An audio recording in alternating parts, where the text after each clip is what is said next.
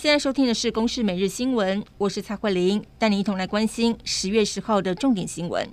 今天是双十国庆，总统蔡英文发表演说，以给全世界一个更好的台湾，坚韧之岛、韧性之岛为主题，宣示接下来任期要站稳四个坚持，更要有四大韧性。其中最受关注的，则是两岸局势。蔡英文批评中国试图消灭中华民国台湾主权，强调维持台海和平稳定是两岸共同责任，呼吁北京当局兵戎相见绝对不是选项。而在国庆大典这一天，中共军机一早又侵扰我西南空域，国军则是升空广播驱离。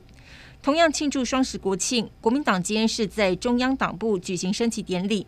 党主席朱立伦在致辞的时候说：“如果中华民国不见了，台湾就会进入动荡不安，甚至战争的阶段。”而民众党主席台北市长柯文哲参加北市府的升旗典礼时表示：“每朝每代都有他的做法，但不管怎么样，目前中华民国在现阶段还是最大公约数。”国内新冠病毒疫情今天新增三万两千零六十八例的本土确诊，增加五十七例的死亡。中重症有一百三十三例，其中新增一例儿童重症的个案，为八岁女童，出现了孩童多炎症症候群 （MIS-C）。在经过治疗之后，病况已经好转，日前顺利出院。疫情指挥中心表示，今天新增的病例比起昨天少了一万多例，目前以轻症和无症状的患者占比是超过了百分之九十九。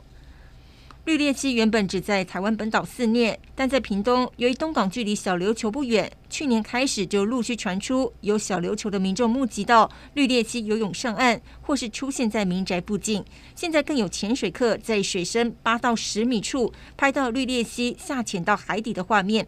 有学者表示，绿鬣蜥大多生活在河口，可以闭气潜水半小时以上。而小琉球面积不大，加上岛上没有水库等水源可以供栖息，对绿鬣蜥的生存空间有限。至于会不会造成生态危害，仍有待观察。南美国家委内瑞拉最近几个月的降雨量创下历史新高纪录。造成中部河流泛滥，又引发了土石流，酿成了二十二人死亡、超过五十人失踪的惨剧。当局紧急动员大约一千名的救难人员，还有员警前往灾区搜救。副总统也赶赴灾区来视察。而这场本圣因现象的雨灾，也成为委内瑞拉今年最严重的雨灾。